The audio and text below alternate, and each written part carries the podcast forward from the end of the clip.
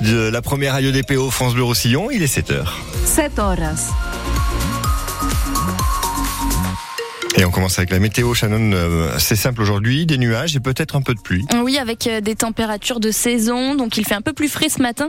Euh, moins 3 aux angles, 4 à Serré ou Perpignan.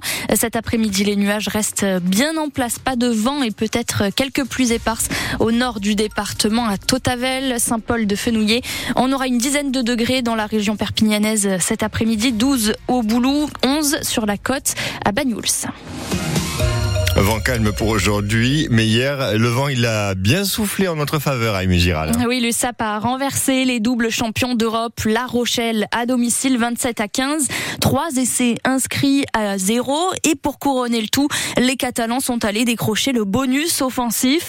Sixième victoire consécutive à domicile dans un stade Giral chaud bouillant, à guichet fermé. Bref, un match une nouvelle fois très bien abouti, Cyril Manière.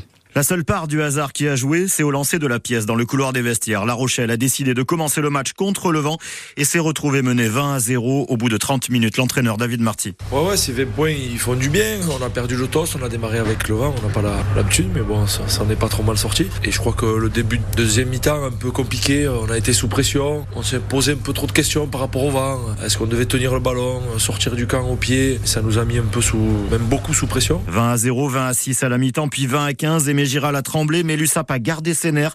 Un point fort selon notre consultant Charles Gelly. Ce qui est satisfaisant, c'est que l'équipe a pris de la maturité. Elle a géré le match comme il fallait stratégiquement. On a mis à mal les Rochelais, mais sur des actions, sur, la construction de jeu. Quoi. Et c'est sur ça qu'on peut dire qu'on a progressé. rentre euh, maintenant dans le standard quand même du haut niveau. Et les équipes qui viennent ici, elles savent qu'elles affrontent une équipe qui, est, qui, sait, qui sait très bien jouer au rugby. Cet USAP est en progrès constant, bien loin de son visage du début de saison. Le troisième ligne, Patrick Sobella. On montre du caractère parce qu'on est une équipe, euh, on est une équipe, euh, mine de rien, assez expérimentée. On, les matchs sous pression, on commence à savoir les jouer. Ouais, c'est bien, franchement, c'est bien. Finir en plus avec le bonus à la fin, c'est un jackpot, quoi. Et maintenant, pour que le week-end soit parfait, l'USAP et David Marty vont regarder les Bleus et encourager Possolo Tulagi. bien sûr, on va l'encourager. J'espère que ça va bien se passer.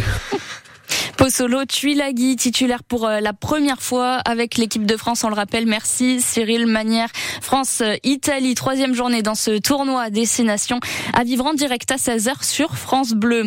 L'élite 1 de rugby à 13 hier, Saint-Estève s'est incliné à domicile contre Carcassonne, 26 à 20 et aujourd'hui, Pia reçoit Lézignan, ce sera à 15h. C'est la deuxième journée euh, au salon de l'agriculture à Paris après une inauguration chamboulée hier. Oui, ouverture retardée, inauguration retardée aussi de plusieurs heures à cause des affrontements entre agriculteurs et forces de l'ordre.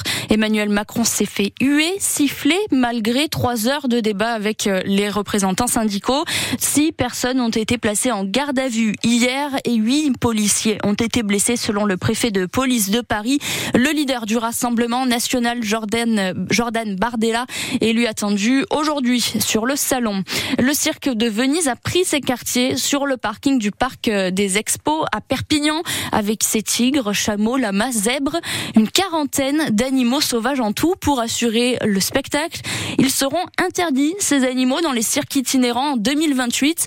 Plusieurs villes ont pris les devants en refusant l'installation de ces cirques sur leur commune, comme à Montpellier, à Carpentras. Ce n'est pas le cas de Perpignan et c'est une aberration pour Hugo Bidot, référent au campus animaliste des PO, la section jeunesse du parti animaliste on peut vraiment interpeller le politique. C'est le politique qui peut faire changer ces spectacles-là, qui peut interdire dans sa ville à ce qu'ils ne reviennent pas. Euh, les circassiens ont 40 animaux pour 15 artistes. On pourrait donner ces postes à des humains et arrêter la cruauté animale. Il y a plein d'exemples. En Allemagne, on utilise des hologrammes pour arrêter la cruauté animale et pour faire en sorte d'enlever les animaux dans les cirques. Ce qui est demandé par toutes les organisations vétérinaires, je le rappelle. Et de la cruauté envers les animaux. Au contraire, pour euh, Steve Landry, l'un des directeurs du cirque de Venise, le bien-être animal est au cœur du métier. On passe plus de temps avec nos animaux, bien souvent, qu'avec notre propre famille. Nous sommes l'un des pays les mieux encadrés d'Europe pour le bien-être animal et principalement de la faune sauvage. J'ouvre mes portes à ces, personnes-là. Je leur fais régulièrement, ils ne veulent jamais rentrer sous le chapiteau, hein, pour leur montrer un petit peu nos tables d'entraînement de, et d'éducation avec nos pensionnaires, qui sont basées essentiellement sur la confiance et le bien-être. Mais ils refusent le droit d'ouvrir les yeux sur une telle transparence. Le cirque de Venise, soutenu par la mairie de Perpignan, les normes vétérinaires sont respectées et donc pas de question de l'interdire pour la commune.